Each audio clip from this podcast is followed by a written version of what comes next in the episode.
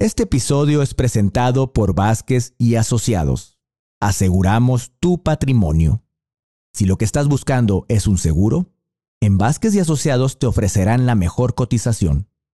Búscalos en sus redes sociales y pronto se contactarán contigo.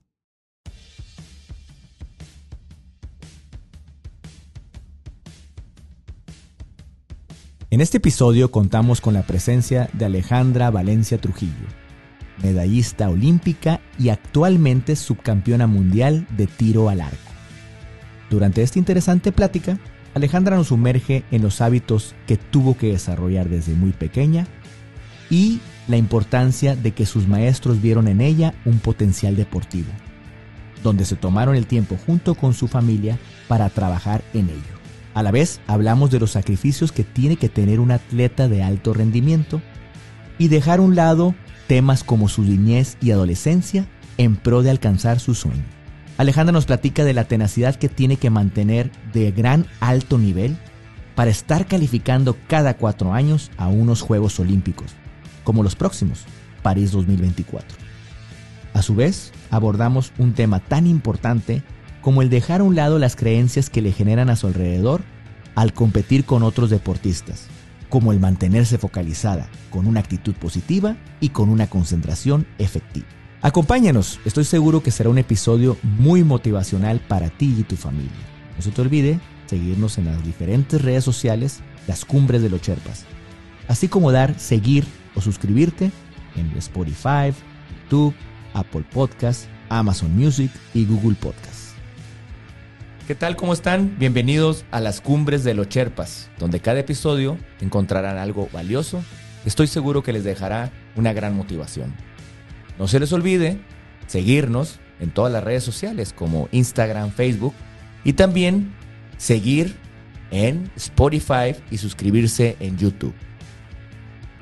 En esta ocasión estamos muy contentos porque contamos con alguien para mí en lo personal de gran orgullo gran orgullo para todo México y sobre todo en algo aquí local de mi ciudad, en Hermosillo, Sonora. Contamos con la presencia de Alejandra Valencia Trujillo, medallista olímpica y actualmente y muy reciente subcampeona mundial. Alejandra, bienvenida. Muchas gracias. ¿Qué tal? ¿Qué tal? Muchas gracias también por la invitación, por poder estar aquí, por el tiempo que me están brindando y aquí, emocionada por estar aquí en este podcast. Gracias, gracias, te agradezco. Pues mira, pues aquí tendremos una plática que estoy seguro que a mucha gente les hará de mucho valor y mucho aprendizaje. Pero me gustaría empezar con, con esto, Alejandro. Mira, en lo que estuve haciendo ahí, la investigación con tu familia, quedé muy sorprendido, más de lo que ya estaba sorprendido por tu trayectoria. Pero me mencionaron la cantidad de medallas que has obtenido durante toda tu carrera. 350. ¿Qué? Se pusieron a contarlas. Se pusieron a contarlas. 200 trofeos. Y casi infinito de reconocimientos. Pero quisiera preguntarte, durante todas esas medallas que has obtenido, trofeos y todo eso, ¿cuántas cambiarías ellas por unos cuantos molletes? eh, Mm, no, ninguna. todas, sí, todas me costaron mi trabajito el poder ganarlas. Sí, tuve que dejar muchas cosas para poder, pues, tenerlas y todo, pero no las cambiaría.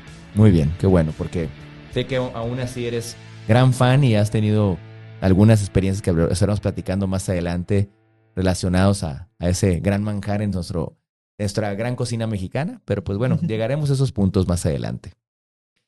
Alejandra, recientemente, como mencioné, eh, subcampeona mundial y muchas veces se dice y se oye fácil, ¿no? Pero pues hay mucha trayectoria que tiene que pasar y se tiene que lograr para lograr hacer ese, ese gran triunfo y esa gran meta y mucho sacrificio. Cuéntame un poco de cómo sería para Alejandra el no verse como estás en tu presente. Porque me imagino que habrá empezado un sueño, pero ¿cómo sería la Alejandra que no estuvieras con esta eh, posición de campeona? A ver, una duda. sea, la Alejandra que no ganó, o sea, digamos que no fue la subcampeona, por decirlo así, o la Alejandra alternativa que no, no es arquera. No, la Alejandra que pudo haber tomado otro camino y, y que aún así pudo haber logrado otras cosas. ¿Y dónde estarías, Alejandra, si no hubiera, si no hubieras topado con esta carrera eh, como arquera y con estos grandes triunfos? Mm, sí lo he pensado y hace poco lo pensé en este año, no me acuerdo exactamente qué fecha. Y dije, ¿qué habría sido de mí si en aquel entonces no hubiera, si mis papás no hubieran hecho caso, no me hubieran llevado al CUM, eh, si yo por casualidad no hubiera encontrado el tiro con arco, si no me hubiera gustado, entonces, o si hubiera decidido en alguno de los momentos en el, en el que, porque tuve mis momentos también en el que decía, ah, ya no quiero. Si en alguno de esos momentos hubiera decidido ya no continuar, o sea, ¿qué, este, qué sería de mí en este momento? La verdad no lo sé, porque ya llevo más de la mitad de mi vida haciendo esto, llevo 20 años ya tirando, entonces ya es parte de mí casi casi. Entonces, no sé la verdad qué podría estar haciendo a, a, esta, a mi edad ahorita en este momento si no hubiera elegido hacer esto. Probablemente, mmm, no sé si estaría no sé si compitiendo a alto nivel igual, pero en otro deporte, en natación, no sé si habría continuado ahí o simplemente, no sé, trabajando en algo de la carrera o algo así. Porque qué bueno que mencionas eso. La natación fue una parte inicial cuando ahorita mencionaste, tus papás se llevaron al CUM, vivías cerca de ahí, tuvieron la visión. Sé que empezaban muchos, muchos temas de que practicaban el ciclismo con tu padre y todo eso. Y qué curioso, mencionaste la natación, un, deporte pues olímpico también, eh, muy trascendental, y pues que todo el mundo lo menciona como un, deporte de un gran ejercicio para el cuerpo humano, ¿no? Em, la diferencia que puede tener la natación, que lo probaste en un momento, o lo ves con algunos compañeros, con lo que tú eres como arquera, hay mucha diferencia en los hábitos que uno tiene que tener para ser y lograr campeón, ser campeón? No, todo es lo mismo. O sea, lo que, a lo que he visto y con amistades que tengo de otros deportes y que a veces en eventos nos toca platicar entre nosotros y así, pues todo recae en lo mismo que viene siendo la dedicación, el tener metas claras y el dar todo por cumplir esas metas. Okay. La determinación, por decirlo así. La palabra determinación. La palabra determinación puede tener algo eh, que va y conlleva a ciertos hábitos que has tenido que lograr y, casi ponerlos en, como un tatuaje en tu piel para, para estar en estos lugares.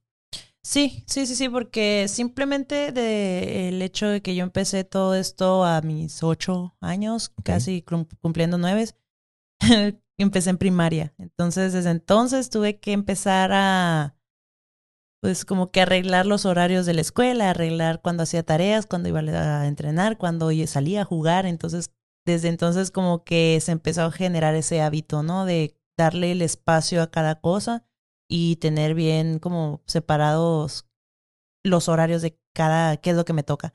Entonces, así seguí por secundaria, prepa, que es como los momentos difíciles del, en el crecimiento de una persona. Y obviamente llegaron también momentos en los que decía, ¿y si cambio un poquito la hora de la tarea por una salida? Claro. o cosas así, ¿no? Entonces ya empiezas a hacer los trueques, ¿no? Ahí de, cambio de tiempo.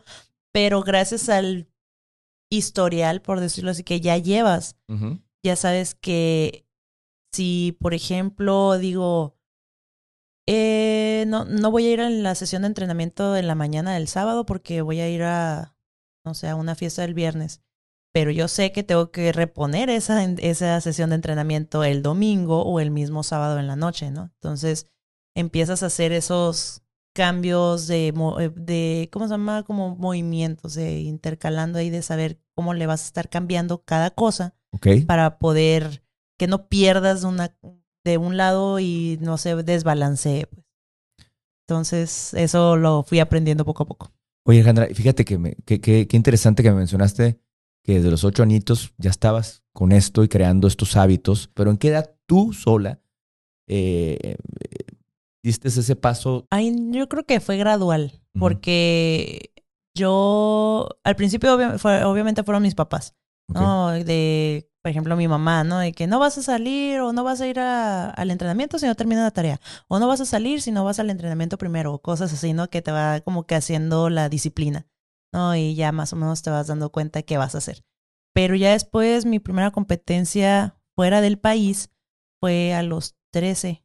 Entonces. ¿A dónde fuiste? A Italia. A Italia. Y ahí como que también el shock cultural. Claro. el conocer a otros compañeros del mismo país, que íbamos todos representando a México, conocer a compañeros de otros países, como pues era bien diferente, ¿no? Todos, cómo nos llevábamos, lo que ellos habían vivido hasta ese momento, y cómo eh, diferenciaba, como que a partir de ahí fui dándome cuenta de qué es lo que tenía que hacer. Y realmente esa competencia fue como la bifurcación en mi vida de que dije, ¿sabes qué? Porque hasta ese momento yo tomaba el tiro carco como un hobby, como algo que hacía en las tardes, ¿no? Ok. Entonces, esa Olimpiada Nacional fue el 2009 ¿Fue 2009? Sí, 2009. Eh, había ganado todas las de oro y quedé en la selección juvenil. Y fuimos mm. a Italia y ahí quedé en tercer lugar. Mira qué bien. Sí, me acuerdo. Y, y ahí y me caí en cuenta y dije, wow, entrenando dos horas al día. no, o sea, haciendo nada, haciéndome tonta, porque de esas dos, tres horas, pues la mayoría me la llevaba jugando, platicando, cosas así. ¿Qué hubiera pasado, no? Entonces se lo comenté a mi entrenador y él también me dijo, imagínate qué podrías hacer si entrenaras de, de veras. Mira, qué bien. Y yo le dije... ¿Qué entrenador era en, ese eh, entonces? Miguel, Miguel Flores, mi ah, mismo, mi mismo, entrenador, sí, exacto. El famoso Mike. El Miguelón. El Miguelón también. exacto. de este, eh, sí, y me dijo, imagínate. Y le digo, mm", y los dos así me dice, ¿quieres intentarlo? Y yo, qué bien. Sí. Y me dice, ¿te comprometes? Si te comprometes a entrenar duro este año, yo me comprometo a entrenarte. Y yo, ok, va. Entonces me dice, porque el próximo año viene la selección, o sea, el selectivo para la, la selección nacional mayor. Le apostamos a eso y yo, va, sí, sí, sí. Y todo ese año entrené de a de veras, o sea, ya mis de cuatro a cinco horitas en la tarde, porque todavía iba a la escuela en la mañana, ¿no? Bien. Entonces ya seguí, seguí, sí. Al otro año ya entré a la selección mayor, en el 2010 entré y ya no he salido hasta la fecha. A tu entrenador, que, que para mí lo considero uno de tus partes, tus cherpas, pero sé que también en la escuela donde ibas, cuando, eras eh, menor, hubo un maestro, se llamaba Mario Munguía, se llama. ah, no me acordaba su apellido. para que veas, hicimos nuestra investigación. Y, y, parece que fue alguien que motivaba y hacía trascendente y sobre todo que vio en ti un gran potencial en el deporte y se lo hizo saber a tu familia, a tus papás. Y aunque tus papás existía la cultura del ejercicio, eh, y de la disciplina, pero todavía como, como tan gran valor puede tener una persona que a lo mejor va pasando en una pequeña etapa de tu vida, que puede ver los potenciales de las personas y cómo puede ser la diferencia. Exacto, y la otra vez estábamos en un evento, íbamos regresando de centroamericanos. Sí. Y nos juntamos varios de los que habíamos sido medallistas y hay un y, pues tengo un compañero de los que iba conmigo en la primaria en el mismo salón Ah, bien. De este, sí, el Dani, él, él es de hockey. ¿Él cómo se llama? Eh, Daniel. Daniel. De este, está en hockey. Sí, y sobre pasto. sobre pasto. Y estamos ahí y empezamos a hablar de lo de la primaria y acordarnos así. Y como el profe Mario, o sea, el, el maestro que él fue el que le dijo a nuestras mamás. Y llegó otro compañero que también de hockey de él, que él iba no me acuerdo si él iba en la tarde, porque nosotros íbamos en la mañana, ¿no? Los típicos de la mañana y la tarde. Y a él también le había comentado que fuera para allá. Entonces, no nomás fui yo, sí, el, el maestro, pues sí se tomaba muy en serio su trabajo y sí detectaba bien ahí los, los talentos y los mandaba al CUM. Qué tan importante, ojalá que, que dentro de nuestros seguidores y que tengan esa gran eh, oportunidad de ser unos tutores, unos maestros de, de las nuevas generaciones, eh, que, sí, que sí vale la pena impulsar a gente que, que se está viendo con dones. A lo mejor todavía no andamos en el camino, pero y ellos que tienen el ojo clínico para poder dar con eso, ¿no? Como fue el maestro Mario que dio. Exacto, y que también sepan que no se olvidan. O sea, hay... Qué bien. En la vida nos tocan tener muchos maestros, o sea, no solo en lo académico, sino en la vida tenemos muchos maestros de todo tipo que nos enseñan muchas cosas y siempre los vas a recordar. Así como recuerdas a los maestros malos, también recuerdas mucho a los maestros buenos. Y eso es uno de los que, el que siempre recuerdo, porque en sí él fue esa, como que el que le dijo a mis papás, llévenla. Entonces, el parte del por qué estoy aquí, yo creo que fue esa, que a lo mejor el maestro esa vez dijo, mm, como que esta niña se le ve cualidades, ¿eh? Entonces, le diré a sus papás, en vez de dejarlo pasar eh, o de decir, ah, esto no me toca, eso no, nada, o sea, sí, él puso su granito de arena. Sí, porque nomás puedes, puedes tú ir por la vida a lo que te dediques y nomás cumplir con el requisito y cumplir con los horarios y todo eso, pero luego está el, lo que yo le llamo el extra, el, extra, el más del 100% y eso cómo hace la diferencia y cómo puedes influir en mucha gente. Exacto, tal vez tú no veas el resultado, porque es algo que también, por ejemplo, lo hago yo, lo aplico en, en, en mi vida o sea, yo soy mucho de tratar de ayudar a mis compañeros y así, porque yo cuando iba empezando, eh, yo no tuve tanto, tanta ayuda. Entonces, aparte de que era la más chiquita del equipo, nomás me hacían bullying, nunca me ayudaban. Entonces, ya cuando llegué, yo sola tuve que ir aprendiendo las cosas, ¿no? Sí. Entonces, ya cuando empecé a ser yo no la chiquita, ya como que la... Cuando empezaron a llegar generaciones nuevas, que sabes que yo no quiero que ellos pasen por lo que yo pasé. Claro. O sea, hay que ayudarles en el camino, hay que abrirles, hay que darles, pues, con qué, ¿no? Entonces, sí, desde entonces yo como que me he hecho a la idea de, ¿sabes qué? Hay que apoyarlos porque ellos es lo próximo, lo que va a quedar después de que yo me vaya, lo que es, lo que va a quedar representando a México, porque aquí hay que estar bien tener bien el entendimiento de que es representar a México, no estás representándote a ti mismo, no estás representándote al Estado, a tu ciudad, no, eso es extra. Lo que estás cuando tú vas a una competencia internacional, tú estás representando a tu país. Entonces, cuando nosotros no somos eternos, no vamos a estar ahí toda la vida y cuando yo me vaya, cuando se vayan mis compañeras, ¿quiénes van a quedar? Pues los que vienen abajo, las que vienen creciendo y cómo va a continuar el desarrollo del tiro con arco en México siendo la potencia que somos ahorita, que esas compañeras se desarrollen bien, se, se desarrollen rápido, que agarren todos los conocimientos que puedan mientras nosotras estamos ahí. Claro. Y eso es lo que he tratado de pasarles. Te felicito por ello.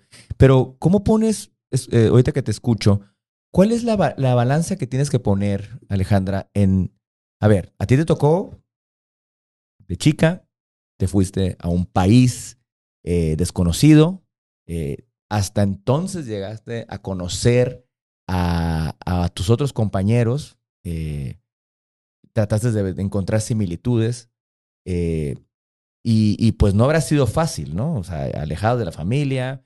Eh, si, si, nos ponemos a pensar, la comunicación no era tan, tan efectiva como ahorita, la que, puede estar cercana a la familia en un, en, un, en un chat o algo así. Pero eso te dio y te dio mucho aprendizaje. Y ahora, estas nuevas generaciones, eh, no nomás sucede en el tema del deporte, al tener más acceso a la información, enterarse, la comunicación, esto, esto mismo que estamos realizando, pues ellos se van a enterar. ¿En qué momento uno tiene que poner un balance para, como te estás convirtiendo en, en ellos, en un Sherpa? Pero, a ver, te quiero ayudar, pero también tienes que aprender y a veces el aprender duele, sufre. ¿En qué, ¿Cómo lo balanceas eso? Es que no, tampoco le vas a dar la comida, no se la vas a dar en la boca, ¿no? O sea, en, en mi caso, lo que yo les digo eso es que la puerta de mi cuarto siempre está abierta. Ustedes, si tienen alguna duda, algún problema, si se sienten cansados, si tienen algo que decirme, me lo pueden comentar.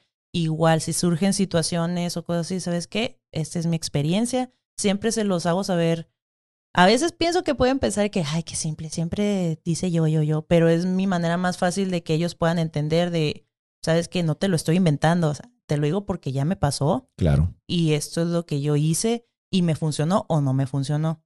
Entonces, más que nada es eso, como que dar las experiencias, como que esto pasó y cuando te pase a ti, puedes hacer esto. No te estoy diciendo que lo hagas, porque a lo mejor a ti no te funciona. Pero yo hice eso, tú checas si te funcionó. Y hace poquito, ¿qué fue?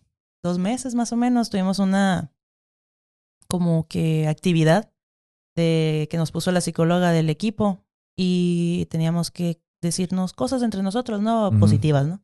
y uno de mis compañeros tocó con mí, eh, bueno, nos tocamos entre todos y cuando me tocó uno de mis compañeros que había tirado con él por primera vez en, en mixto, ¿no? Y así, entonces me dice, oye, me, me, sirvió mucho el consejo que me dijiste cuando estábamos en la competencia y así, y se, empecé a hacerlo, gracias a eso ya sé cómo compensar y todo, muchas gracias, y yo, ah, yay. no, porque eso a mí me alegra que les sirva lo que les dije, pues a que... No que lo que a mí me pasó y yo fracasé en eso, que se quede ahí en el olvido, no, sino que alguien puede usar ese fracaso para que ya no les vuelva a pasar, que lo usen como crecimiento. Pues entonces por eso digo, ay, Quiero, quiero, sin pasarme un poco y a, lo mejor concentrar un poco, ya hablamos de tus hábitos, como tuviste una niñez eh, balanceada o, o, al final se, se, tornó mucho a, a, a, la concentración, a tu deporte. ¿Cómo fue? Eh, pues como en sí yo entré a los 8 o 9, o sea, ya como ya para las salidas de la infancia, por decirlo así, ¿no? Ya estaba chiquita, pero tirándole ya a los grandes, ¿no? Pero yo me acuerdo que sí, siempre andaba ahí de chirota allá fuera de la casa. ahí andábamos jugando siempre entre los vecinos, primero los de nuestra calle, Luego nos empezamos a, a, juntar con los de la otra calle, ya que íbamos creciendo, y luego con los de la otra cuadra, y así poco a poco, hasta que ya, pues, cada quien se fue separando, ¿no? Porque, pues, crecimos. Pero sí, recuerdo que fue una infancia bien, era de la que me la llevaba tirada en la tierra haciendo desastre, también jugando y raspándome, correteándome y sangrando porque me raspaba. Ya donde ya empezaban el tema de las, de las fiestas, las quinceañeras. Exacto, sí, sí, ya lo que era tercero de secundaria, que es cuando ya estamos todas las quinceañeras ahí. Eh, muchas de ellas no me tocaron porque pues estaba de competencia o tenía entrenamientos o cosas así. Eh, ahí ya como ya tenía más tiempo, ya había crecido un poquito más en también en lo que era el entrenamiento, entonces ya tenía más la línea de prioridades. Entonces ya sabía yo lo que era pues las competencias y qué tanto tenía que aplicarme para poder ganar a nivel internacional. Entonces sí había muchas veces que tenía que dejar de lado los, ¿cómo se llama? Fiestas y algunas amistades, pero también gracias a eso, en el momento sí era como que, ah, lo vale, ¿no? Ya ahorita lo veo. exacto, lo, ya lo veo en perspectiva y digo, pues súper bien porque ahí haces realmente las verdaderas amistades, ¿no? Que eh, te entienden y que aún así, aunque tú les dices de, sabes que estoy ocupada, no voy a poder, o y a la otra, o sabes que media hora sí podemos hablar, no, cosas así, te entienden y, y se pueda seguir la, la, relación, ¿no? No como hay otras amistades que no lo entienden y por qué nunca estás y por qué mejor sabes que ya y te van dejando de invitar. Claro. Entonces dices tú, ah, ya sabes quiénes sí son los de a de veras, pues. Entonces, como, y vuelvo a repetir, hacer también rato me tocó una entrevista donde me preguntaban que si cuál, porque para mí Londres o los Olímpicos de Londres 2012, no son no son una no son un recuerdo muy grato que tengan, ¿no? Entonces eh, me preguntó, ¿y si tuvieras una máquina del tiempo, regresarías para evitar esa competencia? Algo así me acuerdo que era. Y le digo, pues la verdad no. O sea, sí me dolió, sí lo... Fue un trauma casi casi para mí, batallé en superarlo pero gracias a eso es que estoy ahorita aquí. Me preparó para poder llegar mucho mejor a Río de 2016. Entonces es a veces un dolor necesario que tienes que pasar, es como que algo que tienes que sufrir para poder aprenderlo porque de otra manera no lo vas a aprender hasta que te topes con pared, como dicen. Claro. Entonces es lo mismo que pasó en lo que fue secundaria, ¿no? Las amistades y, y relaciones es como que ahí, ahí aprendí más que nada quiénes sí eran los de de veras y quiénes no. Claro, claro. Londres 2012 no fue un, pues un momento agradable para ti por los resultados. Eh, volvemos a lo mismo, pues la gente se ve fácil y, pero pues hasta que estás ahí lo vives. Pero hay una comunidad. Esa comunidad, ¿cómo, cómo te ayudó tanto sé con tu equipo, pero también había otras personas representativas y a, lo mejor llegas a conocer amistades de otros países que te enseñaron y que a lo mejor ya lo habían vivido en Olimpiadas pasadas. Eh, ¿Tuviste alguna experiencia que te dejó marcado más, más de la vivencia de, de lo que sucedió a la hora de, de, de, del resultado, sino afuera, ya platicando con la gente, en, en, las áreas, en los dormitorios donde estaban y se sentaban a platicar y te encontrabas tanto ganadores como gente que no habían alcanzado su meta o, o había alguien que recuerdas que te enseñó algo y que te dejó un mensaje? Eh, sí, fui yo sola. Sí. Es que el problema de ahí no tanto fueron los resultados, sino muchas situaciones que se dieron externas e internas. Uh -huh. Entonces, y eso como que hizo que yo no me enfocara en lo que tenía que hacer, en okay. tirar bien. Uh -huh. Entonces, como que no me llegué concentrada realmente a la competencia. Entonces, mmm, tampoco eran mis primeros juegos también. Sí, digo. Lo que sí tengo de experiencia es que me acuerdo que iba los primeros días que iba saliendo y justo en un poste que estaba ahí afuera había un letrero con un ojito uh -huh. y decía, recuerda que el mundo te está viendo. Y justo iba volteando así y arriba andaba un helicóptero con una cámara y yo, ¡ah! Entonces yo tenía 17 en aquel en, en ese momento, sí. entonces también estaba bien papa, ¿no? Sí, sí, sí, sí, sí estabas. Y sí, yo así que, ay, no, entonces como que hasta en ese momento nunca había tenido una competencia tan grande de ese nivel, de esa magnitud. Entonces no sabía qué onda lo que estaba pasando. Ya cuando empezamos la competencia, ya cuando pues como que explotó la olla, por decirlo así, de todo lo que había estado pasando, mmm, pues no tenía a quién referirme, pues no, porque no, no podía decirle a nadie lo que estaba pasando porque pues no estaban bien las cosas. En ese entonces no estaba Miguel. O sea, no. sí, pero Miguel no, o sea, no fue, el problema no era con él, pues. Claro. Entonces, y no, y yo no sentía como esa confianza de poder decírselo a él. Claro. Igual cuando Porque llegué aquí. Iba, ibas, eres una jovencita, ibas creciendo, no, uh -huh. la, la, mente Sí, pues, sí, piensas que todo el mundo está contra ti. Bueno, claro. sí estaban, pero. no, pero este. Incluso cuando llegué aquí a la casa también me acuerdo que. Así mis papás. Estamos los cuatro en las, así en la mesa, en silencio. y estábamos cenando y. No me acuerdo si estábamos cenando o acabamos de cenar. Y. No me acuerdo si fue mi papá. No me acuerdo quién de ellos me preguntó así como que. ¿Qué pasó? ¿Qué, ¿Cómo estás, no? Y yo nomás así como. Ahorita no, no, quiero saber, no quiero, no quiero hablar porque nomás hablo y me solté sí, llorando y ellos claro. con él, y conmigo y así, porque fue una competencia totalmente diferente, como mi mamá me, me dijo, que es que en cuanto te vi salir, eras otra Alejandra, no eras la Alejandra que siempre veo confiada cuando sales y luego ya sé, ya sé, y así. Lo bueno de ese momento, bueno, vuelvo a lo mismo, son baches que uno tiene en el camino. Entonces ahí yo dije, no, ya no quiero tirar, ya. Híjole. No, no soy para, no, no sirvo, no, so, no sirvo para esto.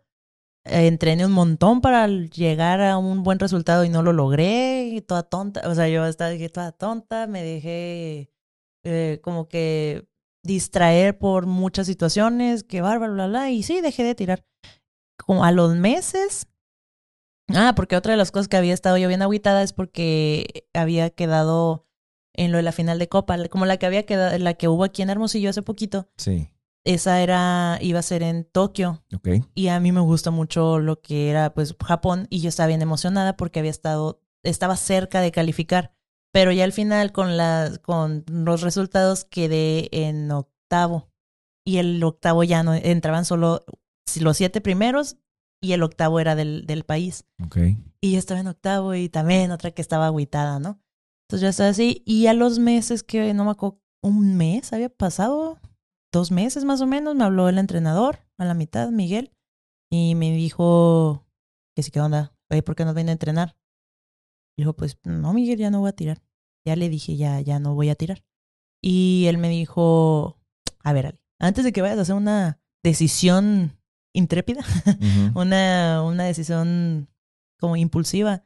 Primero piensa, el, recuerda el por qué empezaste el tiro con arco, recuerda ese gusto que te da a ti el tirar, el, el hacer lo que te gusta, el hacer lo que sabes hacer y recuerda que esto lo haces por ti, no por nadie más, sino porque a ti te gusta y a ti te causa alegría el poder practicar esto. Y yo, sí, Miguel, bye. no, entonces ya, porque pues, estaba, estaba mal. Entonces ya me acuerdo que pasaron otras semanas y luego me volvió a marcar. Yo, yo así, ya no, yo, bueno. Y me dice, a ver, Ale, te tengo dos, buenas, dos noticias, una buena y una mala. ¿Cuál quieres primero? Y yo, mm, a ver, la buena. La buena es que China canceló su participación en la final de Copa y sube el octavo y el noveno y tú eres octavo, entonces subes. Y luego le digo, ¿qué, qué, qué? Y, lo, y la mala es que nos vamos mañana, así que empaca todo. Le digo, pero Miguel, no, no, he agarrado el arco en meses. Claro. ¿qué, ¿qué voy a hacer? Y dice, pues ni modo, agárralo y vámonos. Y sí, nos fuimos. Mm me acuerdo que estaba entrenando, o sea, llegamos dos días antes, estaba tirando y tembloró, no podía, o sea. Me imagino. O sea, no había tirado, no había nada. Me acuerdo que llegó una de las entrenadoras de una de las de India, que era, era amiga mía. Llegó y me dijo, no has tirado nada desde Olímpicos, ¿verdad? Y yo, no, se nota. Y me dice, sí. Y yo, chin, chin, chin, a ver cómo le hago. Me tocó tirar contra una coreana. Ahí quedamos 7-3, me ganó ella, obviamente, ¿no? Pero yo no me fui en ceros, o sea, le gané un set y empaté otro. Ah, qué bien. Entonces ahí dije, wow, otra vez. Te despertó. Fue lo mismo que lo que pasó en Italia, que wow, llevo dos meses sin tocar mi arco. Apenas podía mantenerlo porque estaba toda temblorosa y aún así le di pelea a lo mejor del mundo, que es Corea. Entonces dije, wow, entonces a lo mejor le voy a escuchar a Miguel. A lo mejor puede que diga, sea verdad lo que me está diciendo, que no fue tan, no fui tanto yo, sino fue lo externo. Pues vamos a empezarle otra vez, ¿no? Y justo cuando veníamos regresando de ese viaje, nos encontramos con un señor, un empresario que estaba empezando una como una iniciativa de apoyar la psicología deportiva. Ok. Y como íbamos con un informe, dijo, ah, son de México. Había, bueno, es que traigo este proyecto y así, me gustaría. Y nos el, ah, el, ¿De dónde era? Eh, de México también. Ah, bien. O sea, pero estábamos en, en qué aeropuerto nos encontramos, pero nosotros traíamos uniforme y es por eso que él fue a, con nosotros y nos comentó eso y Miguel dijo, ah, sí, sí, adelante, pásame tus datos y así. Y ahí es cuando empecé a trabajar ya con la psicóloga por medio de un patrocinio. Y de ahí, mm, ya, o sea, recto hasta Olímpicos del 16. Tú entraste hasta ya en, el, en la fase de Londres 2012 a Río 2016 y entraste con la nueva faceta de poder tener un apoyo de una psicóloga. No sé si en ese entonces la psicóloga era de psicóloga general o psicóloga deportiva. No, es que, o sea, sí teníamos un psicólogo, obviamente tuvimos una psicóloga, pero era del equipo. Ok. O sea, ¿no? Y así, y aquí también están los psicólogos, ¿no? Los que son como que del deporte y así, pero hay veces que son como muy genéricos, ¿no? ¿Cómo te sientes? Bien. Ah, ok, bye. ¿no? Entonces, este ya con ella, con el patrocinio, fue algo más integral, porque incluso trabajaron con mis papás y con el entrenador. porque me dicen, ¿de qué me sirve estar trabajándote a ti para que llegues a tu casa y te enojes, ¿no? Que esté todo el círculo. Exacto, sí, para que sea, pues de ahí venía lo que era integral, o sea, que fuera todo íntegro. Y varias también me enseñaron ya eh, técnicas de relajación, visualización, concentración y todo lo que podía ayudarme a mí para poder llegar a, bien a lo que iban a ser los siguientes olímpicos, ¿no? Entonces, todo ese, porque son cuatro años cada ciclo. Entonces, todos esos cuatro años fue trabajo puro, trabajo mental, porque el otro ya lo tenía. Entonces, ahí también, en ese momento de, de iluminación, como le digo, es como me di cuenta que no era yo, era la situación. Y ahí cuando dije, pues, ¿sabes qué? Sí voy a intentarlo otra vez, pero ¿qué es lo que hace la diferencia entre el primer lugar y el último? Porque todos nos levantamos para ganar. O sea, todos queremos ganar. Nomás hay tres lugares, es lo malo. Pero de todos esos, porque esos tres lugares, ¿qué los diferencia de los demás? Entonces digo, a ver, si todos entrenamos igual, todos tenemos los mismos arcos, todos tenemos la misma técnica, ¿qué es la diferencia? Y, o sea, y ya caí en cuenta que era el trabajo mental. Bien. Entonces es mucho más fácil tener tu mente a favor que en contra, que en el momento crítico te empieces a decir cosas que no te van a ayudar, a tenerla a tu favor y te empieces a, que te ayude a concentrarte. Entonces, por eso también a partir de ahí le di oportunidad también a la psicóloga, ¿no? Porque una cosa es tener a la mejor psicóloga del mundo y no hacer lo que te dice que hagas. Entonces también yo me di la oportunidad de intentarlo. Y súper bien, todavía sigo con ella hasta la fecha. Ah, qué bien, qué bien. ¿Cómo se llama ella? Eh, Tatiana. Tatiana. Tatiana eh, se ha convertido en una cherpa para ti, aparte de ser psicóloga. Eh, hay, hay, hay, algo más trascendental, porque me imagino que ahorita que me mencionas que se mete con todo el círculo, que es tu familia, no sé si va más allá de amistades, eh, no sé si ha, venido a conocer en tu entorno, pero aparte ella, ¿te sientes tú con un tema de que sea tu consejera de vida, de toma de decisiones en otros rumbos que a lo mejor, por ejemplo, eh, sé que estudias lenguas, estudiaste tu carrera, diseñadora gráfica, eh, maestría. ¿Ha participado Tatiana en esa toma de decisiones para lo que tú, como Alejandra, también quieres crecer? Mm, no, no, porque aquí donde me ven a veces soy muy tímida con algunas decisiones y con ella sí hay veces que es que me acuerdo porque me dijo, ay, hace poquito le, dije, ay, no, Tatiana, no quiero hacer eso, eh, un, un ejercicio que tenía que hacer. No, no, me da pena que me vea. O sea, el resultado que iba a dar. Y me dice, ay, Alejandra, llevo años trabajando contigo, ¿cómo que te da pena? Y yo, pues sí, no. Le digo, qué bárbaro. Me dijo, no, si pasamos todo un año. O sea, el, 2013, fue todo un año, me dijo, así como ya lo hice, de picar roca contigo para que me abrieras la puerta. Y yo, no, ya sé, Tatiana, pero no. no, o sea, hay, hay cosas que no. Por eso también es algo de lo que les recomiendo mucho también a la gente, es tener un psicólogo, o sea, es muy bueno porque ayuda mucho a ordenar tus ideas, tienes a alguien que te escuche y te enseñe técnicas para poder controlarte en ciertas situaciones, pero un solo, como que un solo psicólogo para todo, a veces no, no te ayuda mucho. Por ejemplo, para mí Tatiana es mi psicóloga deportiva. Ok. Pero tal vez si yo ya quisiera meterme a algo más personal, ya tendría que ir con otro tipo de psicólogo. Con ella obviamente sí le llego a contar cosas porque pues es necesario, ¿no? Si ya está afectando a mi rendimiento deportivo, pues ya tenemos que ver cuál es el problema. Entiendo. Pero ya más allá de psicoanálisis, porque una vez sí le dije, a ver, Tatiana, ¿qué pasa si esto, esto, esto, esto, no? Y así me dijo, ah, no sé, es que ahí necesitas, ella me dijo, ¿sabes qué? Ahí mejor vete con un psicoanalista porque ahí yo ya no puedo entrar, e ese no es mi campo. Qué bien, qué bien. Alejandra, vamos, digo, ya sé que estamos todavía, llegaste a mencionar 2013, después de Londres, llegas a Río. En Río las cosas cambiaron. Eh, en Río iba una Alejandra eh, con, podemos decir que tener una madurez. ¿Cuál es esa etapa donde tú dices, todavía es donde más trabajo porque conozco mi punto de mejora o de crecimiento? Mm, es que ahí depende. El ciclo son los cuatro años, ¿no? pero ahí eh, no te vas a ir, el plan no lo vas a hacer de cuatro años, lo vas a hacer mensual, lo vas a hacer anual Bien. o semestral. Entonces, dependiendo de las competencias que vayas a tener en el año, ya haces el plan, bueno, el entrenador hace el plan en conjunto con tanto el nutriólogo, con el, con el de este preparador físico, para ver cuáles van a ser las cargas, cuáles va a ser la alimentación, cuál va a ser la carga de tiro. Entonces, dependiendo dónde vaya a ser la competencia ya es la etapa, ¿no? En la que vas a estar de, no sé, si sea de etapa general, etapa competitiva, etapa de desarrollo, eh, qué etapa vas a estar, pues si vas a estar con puro trabajo técnico, si vas a estar con trabajo de fuerza, si vas a estar con trabajo de precisión.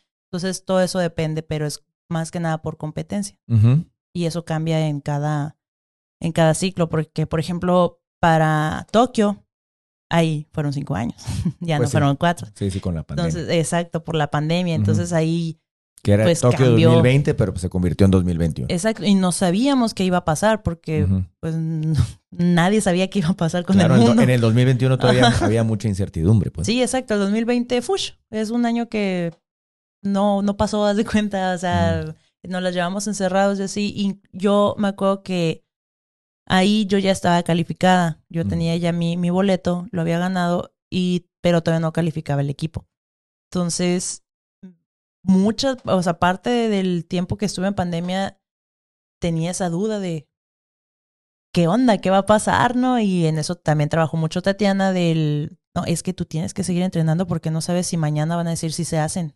sea, vénganse ya. Ok. Entonces, no sabíamos exactamente cuándo era y, fue un trabajo también muy grande el tener esa motivación, aunque no veías salida claro. de lo que era pues la pandemia. La incertidumbre. Exacto. Lo bueno es que sí pude continuar yo tirando mis 70 metros. Muy bien. Eso, eso es lo bueno. Igual Miguel también hacía su esfuerzo porque yo tengo un terreno fuera de Hermosillo y ahí es donde, eh, donde pasamos la pandemia y donde podía entrenar. Ah, porque todo lo cerraron, pues. Y Miguel o sea, él hacía también su esfuerzo de ir para allá para verme tirar. Y me acuerdo que había un, eh, hubo un momento donde hubo toque de queda, pues, y entonces a las seis ya se tenía, antes de las seis se tenía que regresar, ¿no? Para que pudiera llegar a su casa a tiempo. Entonces sí, hicimos también nuestro esfuerzo para poder sobrellevar lo que fue la, la pandemia, pero ahí viene eso pues nadie lo calendarizó, o sea, no, no, no, era parte del ciclo, no sabemos, entonces ahí cambió completamente lo que era la programación de las, del entrenamiento. ¿Cómo está la fase ahí de Alejandra, que hace rato mencionaba que ahora ya da consejos y, se convierte en, en, una guía, en un Sherpa para los demás? Y sobre todo viendo la pandemia, ¿qué mensaje les mandabas a tus compañeros para que el equipo fuera pues porque la gente que no sepa tiene que calificar el equipo y es, o sea, tú puedes estar en tu, en tu top, pero tienes que lograr que todos estén en su top para que vayamos todos en conjunto, ¿no? ¿Qué mensaje le tienes que dar a, las demás, a, las demás, a los demás compañeros para que se suban al barco como tú, como tú ya estabas? Ahí era, eh, estaba, era difícil porque la que única que podía tirar 70 metros era yo, porque ellas están en sus casas, nomás tenían 10 metros máximo. Claro. Entonces sí entrenaban, pero no como pues se debería, ¿no? O sea, obviamente siguen entrenando, pero 10 metros. Entonces cansa mentalmente, eso cansa estar un año, ¿no? Ahí tirando 10 metros. Y, y más que nada era, empezamos a buscar actividades que hacer, o sea, ya sea por Zoom de competencias entre nosotras, entrenamientos entre nosotras, ¿no? De, de qué estar haciendo y así echándonos porras también, porque pues Mm, más que nada mantener la motivación arriba de que sí se podía y que en cualquier momento podía salir la competencia de que iba a ser para el ranking y entonces era como siempre así que recordemos que podemos hacer esto claro. no o sea de que sí sí va a haber un futuro ya casi ya casi no no sabíamos pero siempre era el ya casi ya casi. O sea ahorita voy a estar viendo por mi propia motivación porque si de por sí mantener la propia es difícil o sea no voy a cargar con el del otro. Entonces o sea, voy a pensar más que nada en mi propia motivación, sabiendo que si yo tengo bien preparado mi 33.333%, porque somos tres en el equipo, las otras van a hacer lo mismo y vamos a dar ese 100. Pero para eso tengo que cuidarme yo también. Qué, interesante lo que dijiste, porque no se trataba un tema de, de, egoísmo, sino se trataba un tema de, de, cómo mantenerte, pues en pocas palabras, vivo y, sentirte pleno para lograrlo. Pero imagino ahorita escuchando eh, el tener un terreno a las afueras de, Hermosillo, eh, estar cerca de tu familia, vivís otro tipo de concentración. Me imagino que eso habrá aportado mucho y sobre todo con el resultado tan valioso que tuvimos en, en Tokio, ¿no? Sí, exacto. Aparte, como le digo, pues eh, yo no sufrí tanto la pandemia en la cuestión del encierro porque pues estábamos allá, eh, me conseguí unas gallinas para tener algo más que hacer, porque ya ven que al principio fue como un, wow, somos libres, ¿no? No tenemos que trabajar, no tenemos que ir a la escuela, no tenemos que hacer nada. Y todo el mundo despertaba a la hora que fuera, nos dormíamos a la hora que nos diera la gana, comíamos a mil horas. Entonces, como que sí hubo una variación muy grande de horarios para todos. Y ya después que pasaron como que meses y ya que todo siguió igual y seguíamos encerrados, fueron con ¿y ahora qué, no? Claro. Entonces ahí empecé, primero pues, ah, según yo, empecé mi huertito, eh, pues me conseguí las gallinas, luego también me puse a entrar a cursos, cosas que hacer para mantener, bueno, todas esas fueron sugerencias de Tatiana, ¿no? Que me encuentra ah, cosas que hacer para mantener tu mente ocupada, porque si no vas a empezar a pensar en el ocio y en pensar en el qué flojera entrenar el para qué voy a entrenar si no vamos a salir de esto nunca. Entonces mejor mantente ocupada haciendo cosas como si fuera un día normal que no estuviéramos en pandemia. Entonces por eso es que no, no recuerdo yo la pandemia como algo, obviamente sí, en la cuestión de pérdidas, porque pues sí perdí muchos, familiares, ¿no? Por la enfermedad y así, pero lo que fue la, el encierro, no me acuerdo, no lo recuerdo tanto como encierro. ¿Cuál es la recomendación que se da la propia Alejandra a, a sí misma, sobre todo en momentos ahora ya con la madurez que puedas tener, en momentos difíciles? ¿Tienes alguna técnica en cómo me tengo que concentrar? tengo que estar eh, con, focalizada a esto? Pues, primeramente, la verdad, yo soy bien competitiva. Bien competitiva y contra mí misma también. Entonces, es como el si no me sales, otra vez, porque aparte también soy bien terca. Entonces, si no me sale, otra vez, otra vez, hasta que me salga, hasta que me salga, hasta que me salga, ¿no? Entonces, eso ya lo traigo. Eh, y no es que lo haya desarrollado, tal vez le di como que una dirección. ¿no? Para no andar como que por cualquier cosa andarme peleando, ¿no? Y todo. Y no sé, soy también de las personas que tal vez tardo un poquito, soy de las que me quejo cuando tengo que empezar a hacer algo, pero ya que lo empecé, lo hago hasta que termino. Entonces yo creo que es por lo mismo de esa que soy medio terca competitiva de que sabes que lo voy a terminar. Ya empecé, ahora tengo que terminarlo y si lo empecé bien, tengo que terminarlo bien. Y así es con todo lo que hago, no solo el entrenamiento, no solo con la escuela, sino todas las actividades que llego a hacer, así son. Es, bueno, ah, es que no le quiero empezar porque no tengo tiempo y sé que si lo empiezo ahorita no lo voy a terminar. Hasta cuando ya me siento y me decido a empezar, ya es cuando ya hago las cosas bien. Claro. Este episodio es presentado por Vázquez y Asociados aseguramos tu patrimonio. Alejandra, ¿cómo, cómo se vive unos Juegos Olímpicos? Ya estás ahí en, en el área donde te designaron a tu, a tu equipo, su selección, tu país. Em, platícanos un poco, porque a lo mejor nosotros pues tenemos la gran ventaja que cada vez la tecnología nos hace llegar mucha más ver, y la, pero, pero no vemos lo que el atleta lo está viviendo. Eh, ¿Cómo se vive? O sea, ¿qué, qué es y, cuál es la atmósfera y el ambiente? Está bien genial. La verdad, ya que ya habiendo vivido Río y Tokio, bueno, Tokio, porque como fue pandemia todavía, estuvo, estuvo raro todavía. Pero Río, en comparación a lo que fue pues, Londres, e, el espíritu latinoamericano imagino que habrá hecho la diferencia, ¿no? Sí, eh, o sea, mucho fue eso, también la, la, lo que fue el cambio de continente y también la manera en la que yo lo viví, también, ¿no? Entonces sí es una cosa totalmente diferente. simplemente con el hecho de que en el comedor, o sea, vamos todos los deportistas de todos los países, de todos los deportes, vas y comes ahí. Entonces te puedes encontrar a cualquier persona, a cualquier deportista, lo puedes ver ahí agarrando un arroz. Entonces, eso también hay veces que vas y nomás te pones a cazar a ver quién anda para la foto, ¿no? Eso. ¿Llegas a encontrar a alguien que admirabas y como quién fue? Sí, me encontré a Michael Phelps, me ah, encontré a Usain Bolt, me encontré a Djokovic esta última vez acá en Tokio, a este a Nadal, una vez también me lo encontré. Entonces sí, sí me encontré. Pues mira, pues casi no te encontrás a nadie. Sí, ya sé, está bien emocionada. Sí. eh, también me acuerdo, esto ya fue en Tokio, eh, cuando íbamos entrando, en Tokio, sí, cuando íbamos entrando ya con la, con la medalla, pues para entrar a la villa te dejan, pues hay secciones, ¿no? En, en todo lo que es como que el lugar donde, donde se está llevando, pues donde son los alojamientos. Entonces te dejan en el, como en el estacionamiento, por decirlo así, ¿no? Que es todos los autobuses. Y para entrar a la villa tienes que pasar por los arcos de seguridad. Son varios arcos y están los policías, los militares y todo. Ya pasas y entras, ¿no? Entonces, me acuerdo que cuando pasamos por ahí, siempre que pasaba alguien con medalla, pues aplaudían. Ah, así, entonces me acuerdo que cuando nos tocó a nosotros pasar con la medalla de bronce, de que así pasaron y lo nomás gritaron, gritan, ¡Meru! Y luego todos de que, ¡ah! Aplaudiendo. Y yo, ¡ah! ¡Qué bonita! qué bien, y por donde vas caminando van y te aplauden, sí, porque se siente muy bonito. Igual en el comedor. Hay muchos que llegan con la medalla colgada y todo el comedor pues te aplaude porque es algo que todo el mundo quiere. Desde el que quedó en último lugar con el que quedó primero, todos van a ese objetivo. Exacto, y pues ver que alguien sí lo logró ya, sea del país que sea, del deporte que sea, es como, ¡eh!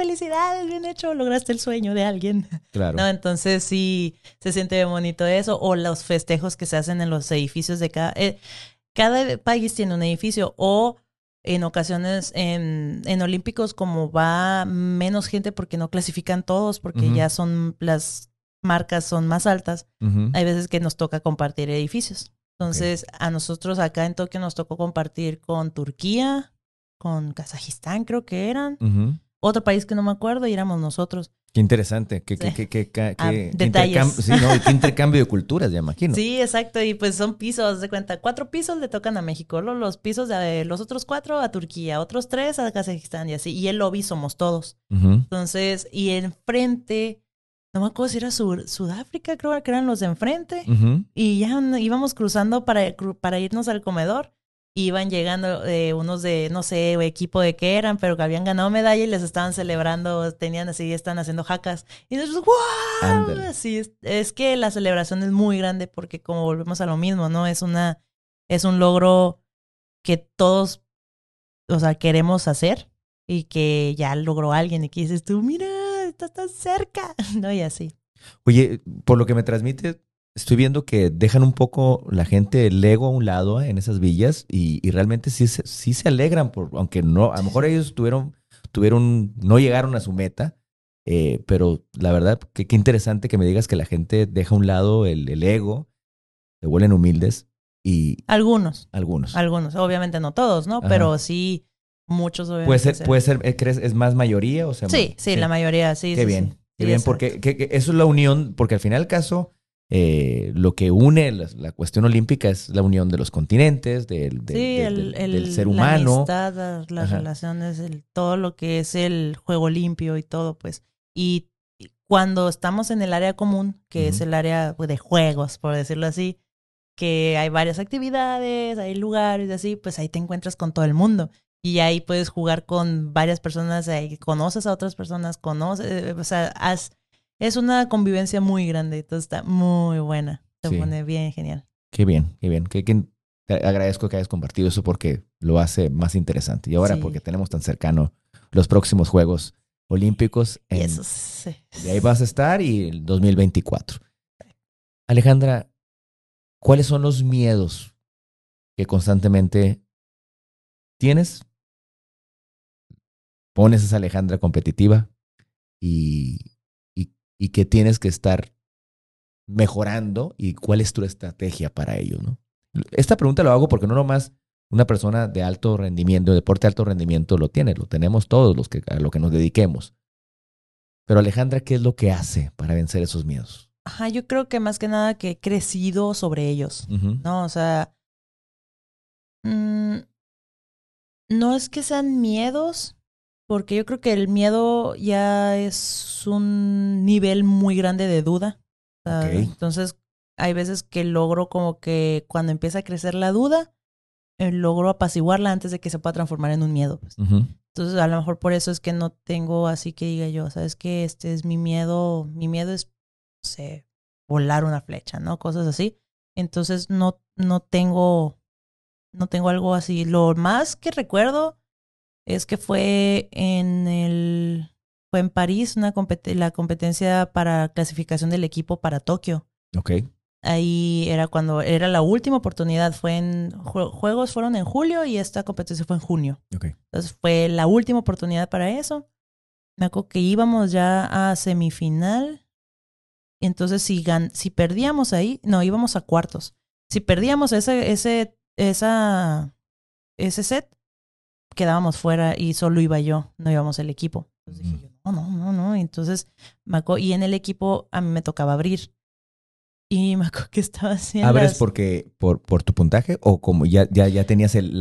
Eh, no, es un, son dinámicas. Ahí no, no es tanto quién tira mejor, quién tira más puntos, no. Sino cómo es el estilo de tiro de cada una. Perfecto. Como yo tiro rápido.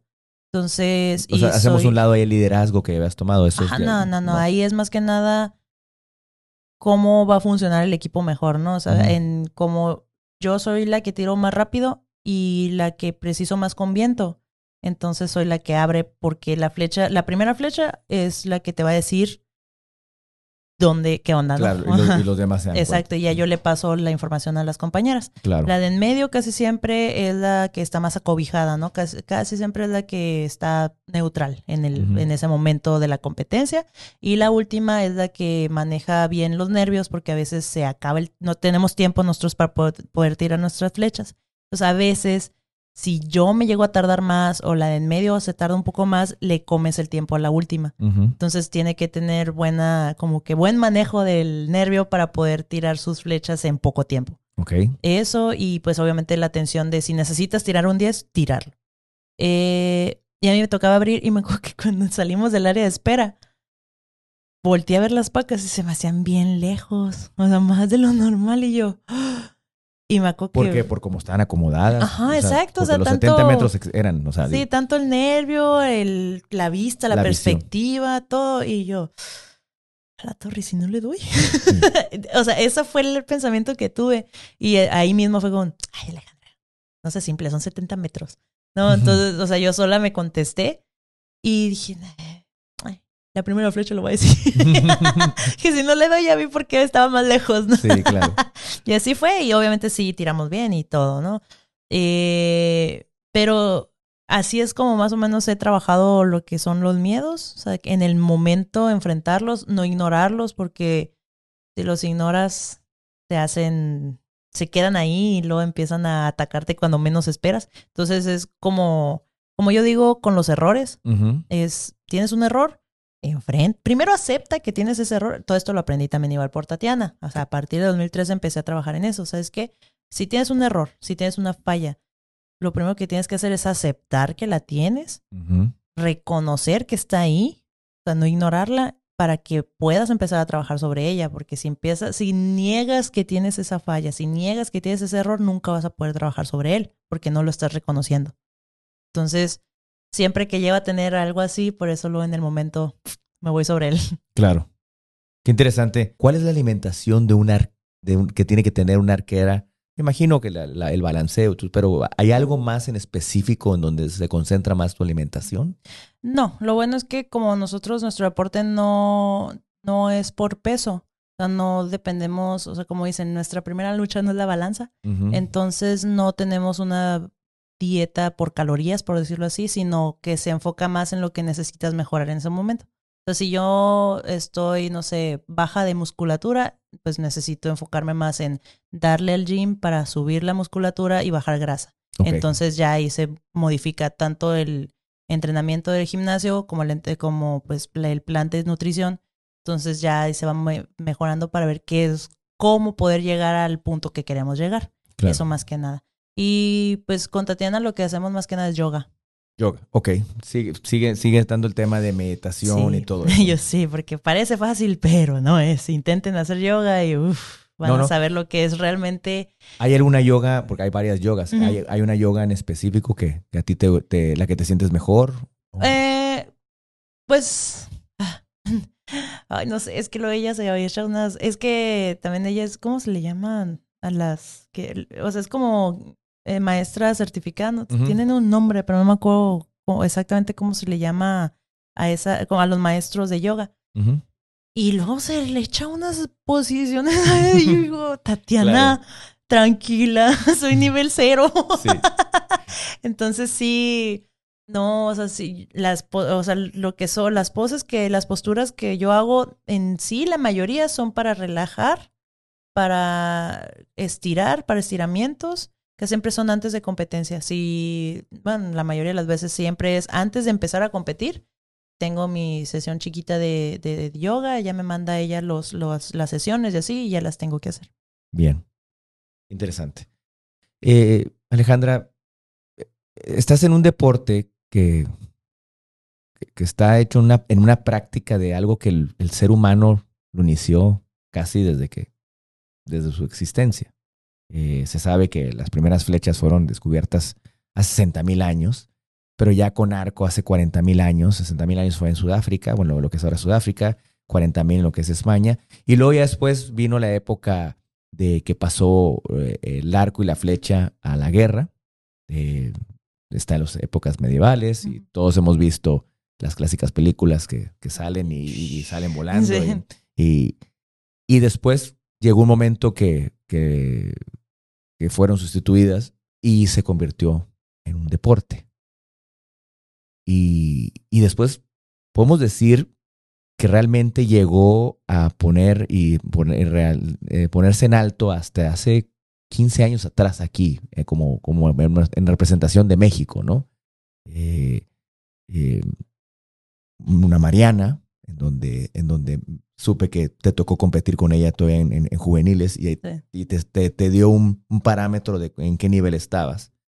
Eh, y sobre todo lo que quiero realzar es porque al final del caso, cuando vemos a las Olimpiadas, eh, vemos, eh, pues en un momento, sobre todo en, los, en, un momento destacó el maratonismo, pues el boxeo siempre ha sido un deporte muy fuerte en México, eh, empezó los, los, clavadistas, pero si nos ponemos a pensar, o sea, de, estos 15 años para, para, atrás, ustedes han puesto muy en alto eh, este deporte a nivel mundial. ¿Cuál es la perspectiva que vive a nivel nacional las, la, la, la, las federativas, las federativas internacionales, en sentido de que México va por el buen camino y existen personas como tú que lo están poniendo arriba y sobre todo que está llamándole la atención a las futuras generaciones que hace rato mencionaste. ¿Cuál es la perspectiva que tú sientes que está sucediendo con que ya se está poniendo algo tradicional que en México sabemos lo que hacemos en el tiro al arco y vamos por más? Mm, pues siento que sí nos tienen bien con buena estima. Qué bueno. eh, porque hace poco tuvimos un problema ahí con la Federación Mexicana y todo, y War Archery Lolo dijo, a ver, a ver, a ver, uh -huh. esto no puede estar pasando, falta un año para, para Juegos Olímpicos de París, México tiene que estar ahí. Entonces ellos empezaron a, ayudar, a mover también sus cosas para poder hacer que nosotros pudiéramos ir a competencias. Porque hubo ahí unas cosillas ahí administrativas que hacían que no salieran los recursos y no podíamos uh -huh. ir a competir. Y War Archery dijo, hey, ¿qué onda? ¿Qué está pasando con México? Entonces, ¿por qué? Porque saben que somos un país que da pelea, que estamos ahí. Hace poquito me dijo uno de los, uno de uno de, de marcas de, de, de, arcos. De, no, es que nosotros sabemos que México es muy fuerte y que México siempre está ahí en los Olímpicos, siempre está presente y por eso queremos también invertir mucho en los, en las academias nuevas. Bien. Qué bueno. Qué bien, qué bien. ¿Te ves tú en un futuro participando en esas academias? Sí, de hecho, o sea, sí tengo ese proyecto, estoy haciendo lo que haciendo las bases de lo que va a ser la, el club de, de, mi club y todo. Mm, tal vez no como entrenadora, porque digo, yo soy mucho de que tienes que, pues, dedicarte a eso. O sea, uh -huh. no agarrar.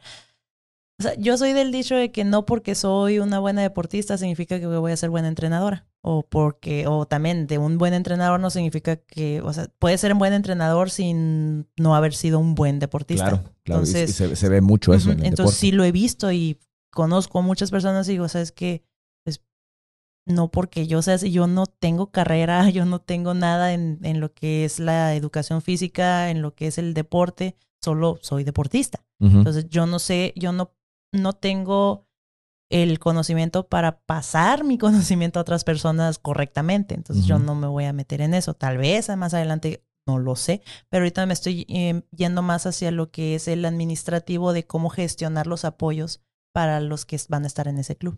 Qué bien, y, y es algo digo, tan importante. Sí, exacto, y más que nada que también me voy viendo cuando voy a competencias, así cómo se trabaja en otros países cómo ellos hacen su, el desarrollo de niños, el desarrollo del semillero, cómo lo están haciendo para tratar de replicar, sacar lo mejor de cada país para tratar de replicarlo acá. Eh, ¿Tu ideología fuera más en copiarle a alguien?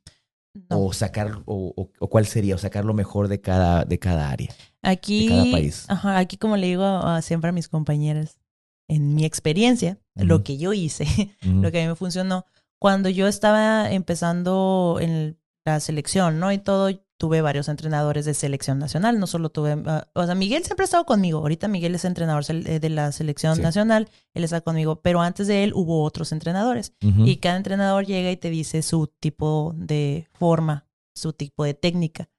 Entonces lo que yo hacía era escucharlos y agarrar lo mejor de lo que me decían, lo que a mí me funcionaba para poder hacer mi propia, eh, mi propia técnica. Entonces, mi técnica ahorita es una mezcla de todos los conocimientos de todos esos entrenadores que pasaron.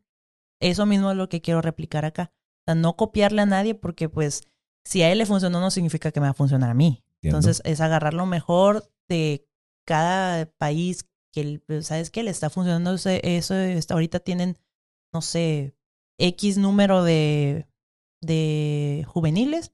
¿Qué hicieron?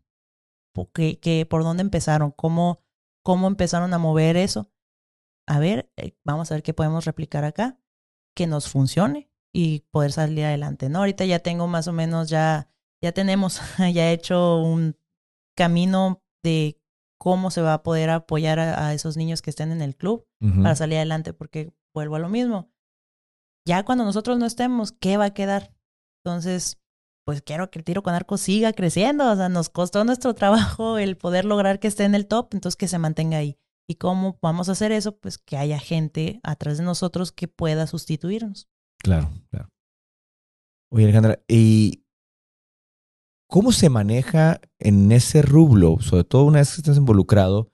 De seguro, cuando estás trabajando con esas personas que, que están detrás de todo lo que estás mencionando, hay personas que traen las mejores de las intenciones, pues hay personas que, pues vamos a pensar, no están aplicando lo que debe hacer y están pensando sus propios intereses.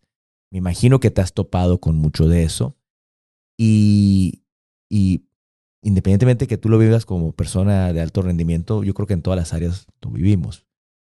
Pero en tu caso, con, porque lo tuyo va, lo que se dedican ustedes a esto va, va más rápido y no les da chance de pestañear. El, y, y ¿qué, qué, qué, tiene que hacer Alejandra o qué hizo Alejandra para manejar esas situaciones? Pues, más que nada, es que también yo sé mucho de que el tiempo, siempre el tiempo es sabio.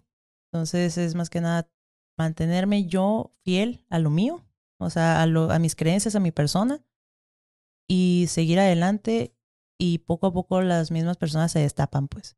Entonces, así sobre eso, a veces uno tiene que aguantarse, morderse la lengua en ocasiones, y pero poco a poco sale. Bien. Todo a flote. Qué bueno, qué bueno que lo veas así, Alejandra. Alejandra, recomendaciones que das tú y que imagino que habrá en algún momento lo habrás vivido. ¿Cómo uno, una vez que uno estás triunfando, cómo uno controla el ego?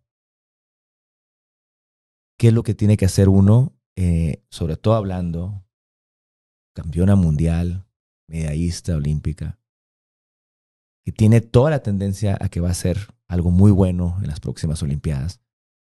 ¿Cómo uno controla ese? Porque al final caso pues, te está rodeando de gente, tienes este tipo de entrevistas, eh, eh, la gente que te, de que estamos haciendo estos, estos ejercicios, te estamos admirando. ¿Cómo uno controla ese ego? Mm, pues no sé. O sea, siempre, yo no sé, es el, el pensamiento que tengo yo, pues es que pues sí, puede ser que ahorita yo estoy aquí, pero mañana ya no, va a estar otra compañera. Así es el deporte, ¿no? Y pues en sí todo en la vida, así es, es una rueda de la fortuna. Entonces ahorita puedes estar arriba y mañana no. Y cuando estés tú abajo, va a depender mucho de cómo fuiste tú cuando estuviste arriba para ver quién te ayuda a subir otra vez. Entonces, pues soy mucho de esa creencia de, sabes que siempre, pues ser buena, ser amable, mantenerte igual, todos somos iguales, no lo que unos somos mejores que otros en, en diferentes ámbitos, o sea, suponiendo yo ahorita soy, digamos, soy buena tirando, pero soy bien mala para, no sé, para bailar. Pero hay otra persona que es el bailar imperfecto, pero no se le da el tirar con arco. Entonces, cada uno de nosotros somos lo mejor en su ámbito y no por eso significa que vas a ser más que el otro, porque otra persona puede ser mejor en otro ámbito que tú no lo eres. Entonces, por eso siempre es mantener eso en mente, ¿no? Sabes que ahorita puede que yo estoy aquí, pero pues eso no me hace más que el otro. Claro. ¿Cuántas Olimpiadas debes de aquí en adelante? No lo sé. Viene, ¿qué, qué, lo, ¿qué, es lo que te permite a ti, eh, tanto por edad, eh, ¿hasta cuánto puede ser tu límite? Es que lo bueno del tiro con arco es que tampoco tiene edad. O sea, tú puedes tener 70 años y mientras puedas tu arco y tengas eh, la calidad para estar ahí representando a tu país, ahí vas a estar. Eh, pero tampoco es el punto, ¿no? O sea, tener 70 años y seguir ahí. Pero yo lo que hago es que después de cada juego, o sea, desde que se acaban los Olímpicos, me pregunto así a mí misma, a ver, Alejandra, ¿te echas el otro ciclo? Porque son cuatro años de estarle dando, de estar siendo lo mejor, de estar levantándote todos los días a la misma hora, de estarle dando y estar recibiendo tanto alegrías como decepciones, de estar siempre ahí en el ojo. Entonces, ¿te echas otros cuatro años o no? Entonces, ya sería después de París cuando voy a saber si me echo lo siguiente, Los Ángeles. Ok, aquí cerquita.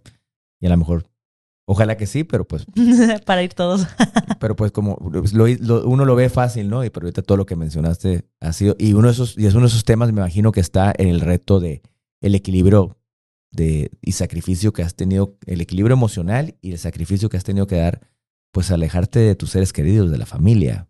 no, y a veces yo creo que no sé, muchos no saben lo que es el camino para poder llegar a unos Juegos Olímpicos. para poder llegar a Juegos Olímpicos, tienes primero, así, empezar desde cero, desde cero, desde cero, tienes que ser el mejor de tu municipio. Ya que eres el mejor municipio, el mejor del estado. Ya que eres el mejor del estado, el mejor de la región. Luego ya desde la región, el del país. Ya que eres el mejor del país, tienes que ir contra los del continente para poder ganar esos pases. Y de los del continente con el mundo para tener el ranking. Entonces ya te vas yendo. Entonces así es como se va poco a poco subiendo. En sí el camino olímpico son nacionales, centroamericanos, que es pues, Centroamérica y Caribe, panamericanos, que es América, y ya después los mundiales. Y ese es el camino. Y en esas competencias tienes que ir ganando a los mejores para pues tú también ganar tu boleto. Entonces, por eso es que Juegos Olímpicos es algo, es el sueño de muchos porque es difícil llegar ahí. Claro. Digo, qué bueno que, y qué bueno que lo, que lo explicaste porque eso, o sea, digo, y vienen todas las etapas y aunque se resumió en... En, en, cinco segundos lo dije, pero son cuatro años. Son cuatro años y, y de mucho sacrificio. Eh,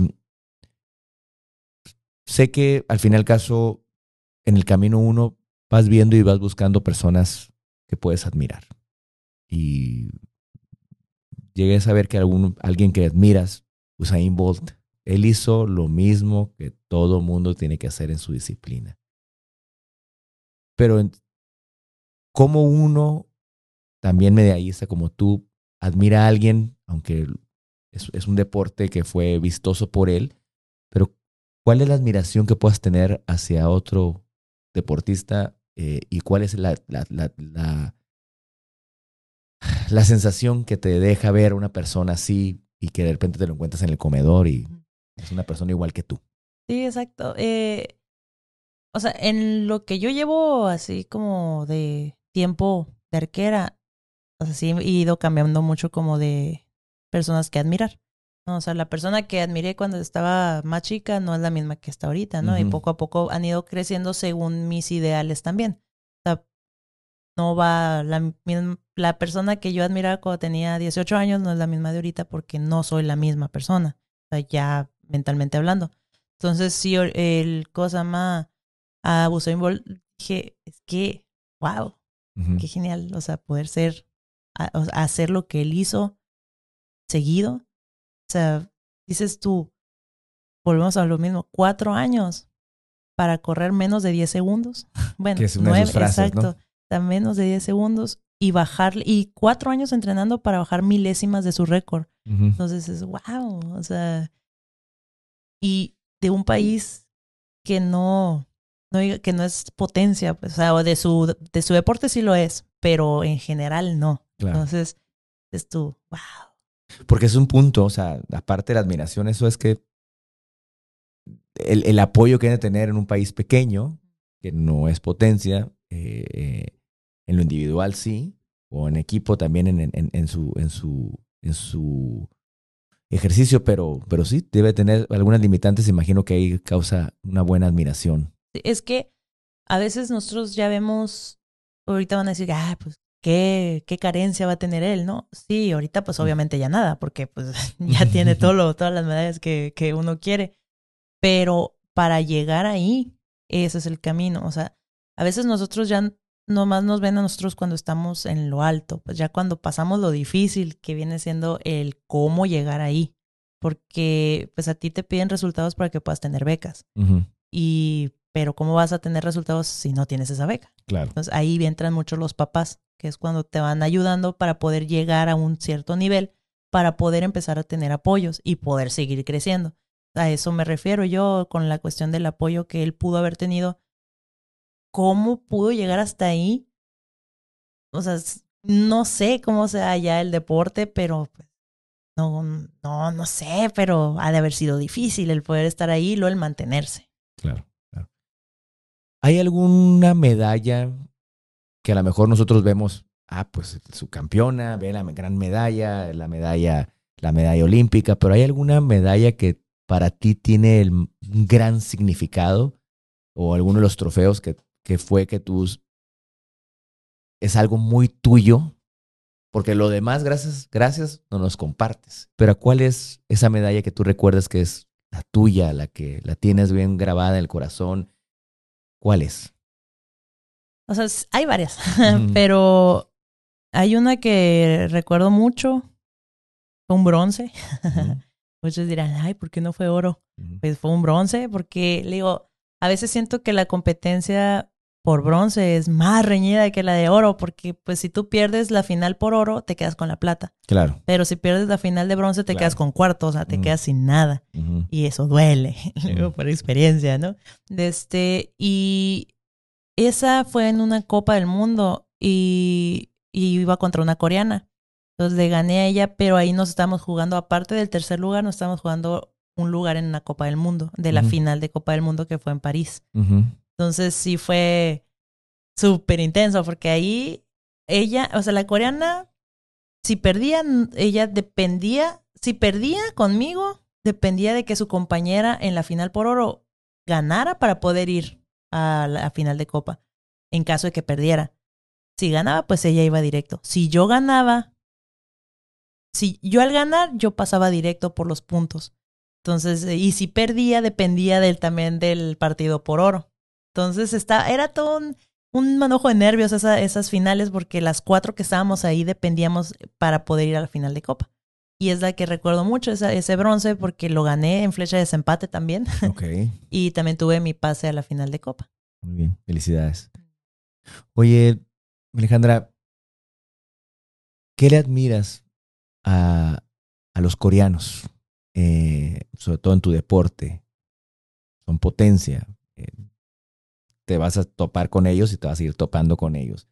¿Hay algo que les admiras? ¿Hay algo que dices, eh, esto es algo que independientemente que sean mi competencia a la hora que estamos ahí, pero sé reconocer?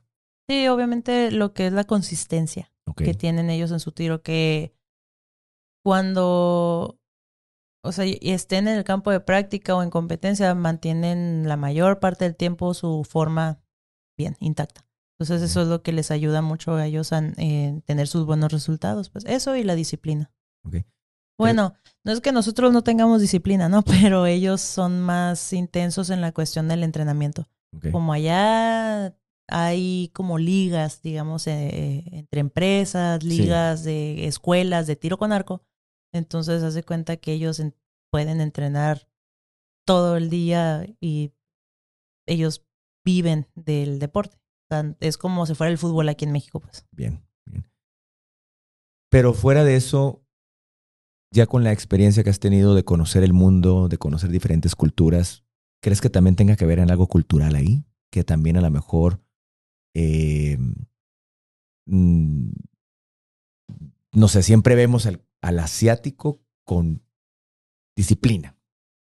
Pero tú crees que sea algo eh, simbólico de, su desarrollo, su crecimiento, que a lo mejor has visto tú.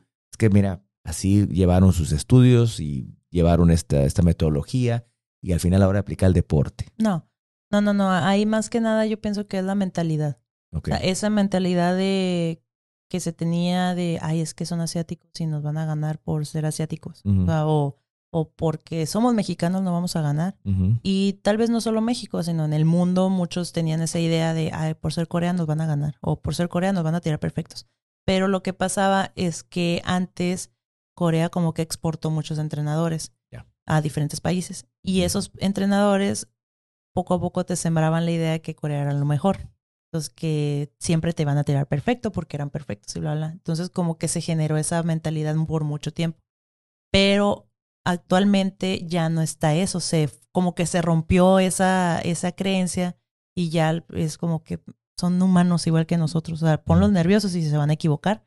Entonces ahorita es por eso que Corea sigue siendo obviamente top, pero ya es más común el verlos fuera del podio.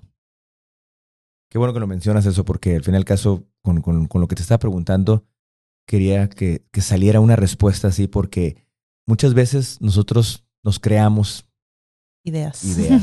Porque independientemente que lo van generando una propaganda, una mercadotecnia, eh, está en nosotros cómo romper esa idea. se les puede ganar. Se les puede ganar. Qué, qué bien, y qué bien que, que, que, lo, que lo dijiste con grandes palabras para que, para que nos, nos recuerde que cada quien en su, en su competencia sabemos que tenemos algo alrededor que nos puede estar frenando, le damos, le damos eh, al cerebro que, que, nos frene y así. ¿no? Es el, el, idealizar algo cuando realmente pues es tu propia mente la que le está poniendo ese bloqueo, pues, ¿no? Es como si tú mismo le estás diciendo, no, es que no voy a poder, pues no vas a poder. Hasta que empieces a cambiar la mentalidad de, sí voy a poder. Y si no pude a la primera, lo voy a hacer a la siguiente. Y así entonces cambiar la mentalidad siempre a positivo.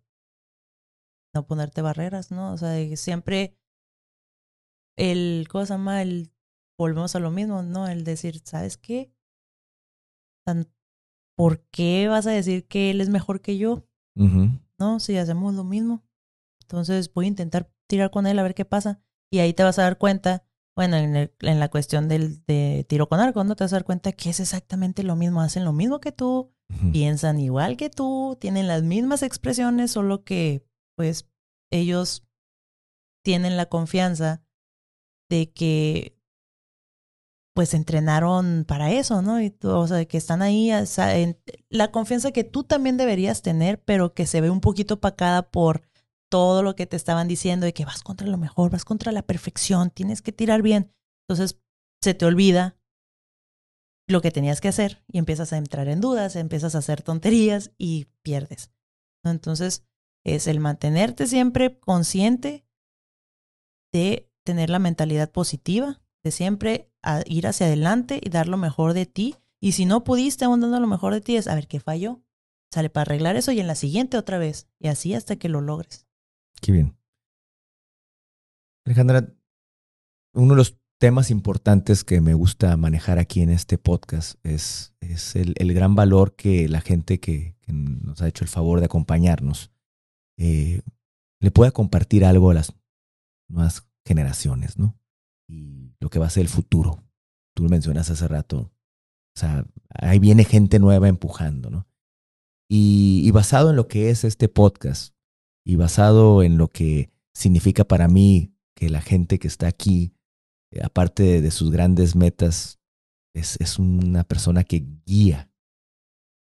Visualiza que te encuentras en los altos montañas, las altas montañas de los 8000 metros.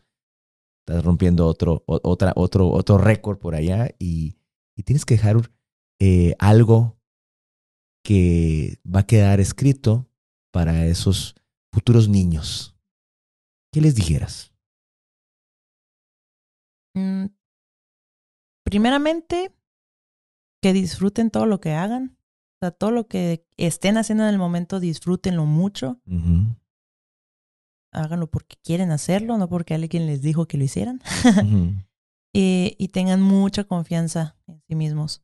Porque a veces la damos por sentada, la confianza, y, y la perdemos muy fácil. Y es muy difícil volverla a recuperar. Claro. O sea, eso y a los papás de, de, esos niños es que les ayuden a poder generar una confianza positiva les ayuden a poder crecer como personas y pues que los acompañen en el camino siempre de las decisiones que tomen. Me imagino que eso lo viviste. Sí. Qué bien, lo sé porque tu familia, papás, hermana, hermanos fueron todos y todos unos cherros para ti. Qué bueno que lo mencionas. Los felicito también a ellos. Y principalmente te felicito a ti, te agradezco mucho el que nos hayas compartido esto. Em, yo me voy muy satisfecho porque dijiste muchas cosas que, te lo mencionaba eh, antes del podcast. Lo hago esto porque quiero que las nuevas generaciones y las generaciones sean mis hijos y dejaste muchos mensajes que cada vez que los decías, me lo, estaba visualizando en cada uno de mis hijos, este le va a servir para ello. Y por eso estoy muy agradecido y que sigan los éxitos. Y te agradecemos y qué padre, qué padre que tenemos a, mexicanas, mexicanas como tú y que nos estén dando un mensaje a diario de que todo se puede. muchas gracias y ojalá así les sirva mucho y que les lo utilicen para sus vidas diarias. Mm. y muchas gracias también por la invitación. Gracias, gracias.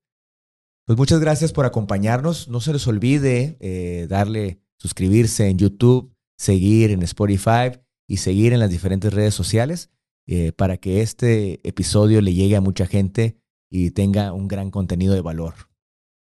Muchas gracias. Hasta luego. Este episodio es presentado por Vázquez y Asociados. Aseguramos tu patrimonio. Si lo que estás buscando es un seguro, en Vázquez y Asociados te ofrecerán la mejor cotización. Búscalos en sus redes sociales y pronto se contactarán contigo. Estudio B.